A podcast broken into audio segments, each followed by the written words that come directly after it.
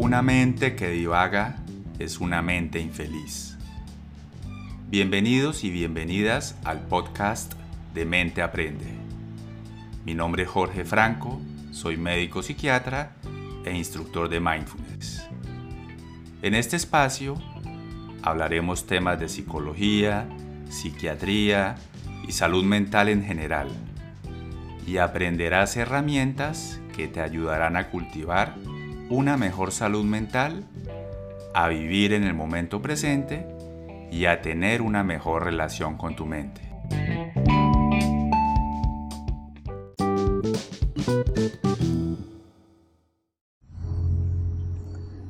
Hola, mi nombre es Jorge Franco, soy médico psiquiatra y hago parte del equipo de Mente Aprende. Hoy les voy a hablar de recomendaciones para mejorar el insomnio. El tratamiento del insomnio no debería ser solamente farmacológico. De hecho, muchos problemas de insomnio pueden mejorar cambiando algunos hábitos, mejorando la higiene del sueño, entonces les voy a hablar de eso. Primer recomendación, evitar el consumo de cafeína. Y esto se aplica para todos los estimulantes. Algo que la gente no sabe es cuando yo tomo café, más o menos a las 10 o 12 horas, todavía hay un 25% de esa cafeína circulando en mi sangre y llegando a mi cerebro.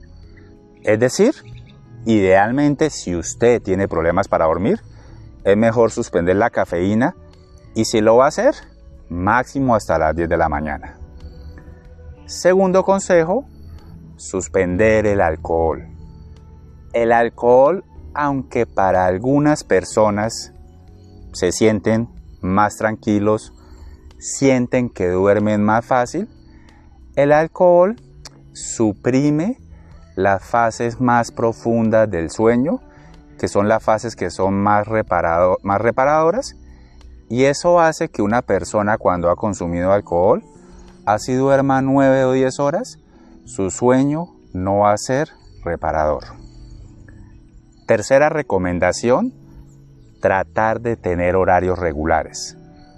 No importa que sea entre semana o fin de semana. Tratar de acostarse y levantarse a la misma hora. El cerebro, el cerebro es un órgano que se acostumbra a las rutinas y que de hecho para algunas funciones como el sueño necesita de rutinas. Otra recomendación, que el ambiente sea oscuro. Pues si en su habitación entra mucha luz, eso influye. Entonces es importante pues tratar de colocar un blackout y en cuanto a la temperatura del, del cuarto, lo ideal es que la temperatura sea alrededor de 17, 18 grados centígrados. Obviamente, pues hay ciudades donde es imposible, pero sí es importante tratar de que el cuarto, de que el cuerpo tenga una temperatura fresca. Otra recomendación, no dormir durante el día. Evitar hacer siestas durante el día. Otra recomendación se llama restringir el tiempo despierto en la cama. Es decir, utilizar la cama solamente para dormir o para tener relaciones, pero no leer en la cama, no ver televisión en la cama, no comer en la cama, no realizar actividades diferentes. Y restringir el tiempo despierto en la cama también significa acostarse cuando tenga sueño y no acostarse para buscar el sueño. Y también significa que si yo me acuesto y pasan 20 minutos y no me quedo dormido, o si me levanto por la madrugada y pasan 20 minutos y no me quedo dormido, es importante no quedarse dando vueltas en la cama. Esto empeora el insomnio.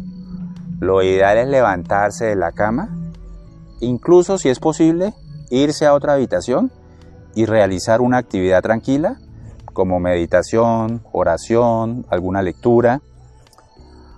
Otra recomendación es tratar de desconectarse de las pantallas una hora antes de irse a dormir. tratar de evitar el contacto con el celular, con el televisor, la tableta, el computador. Este tipo de pantallas deja más activo el cerebro. Aquí quiero resaltar que todas estas recomendaciones que estoy dando aplican principalmente para las personas que tienen problemas de sueño. Y una última recomendación que les quiero dar es mejorar la relación con el insomnio. Suena raro este consejo, pero cuando una persona tiene problemas para dormir o se despierta por la madrugada y reacciona con rabia, con molestia, con jartera, con miedo frente al hecho de no dormir, pues obviamente estoy generando más estrés y me estoy despertando más.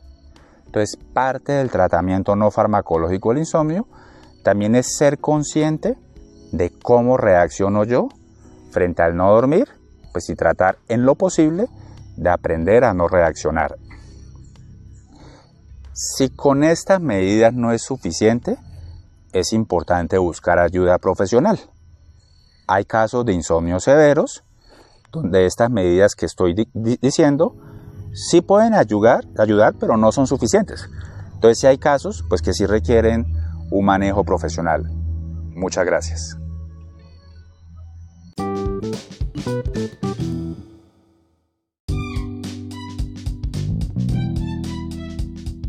Gracias por acompañarnos.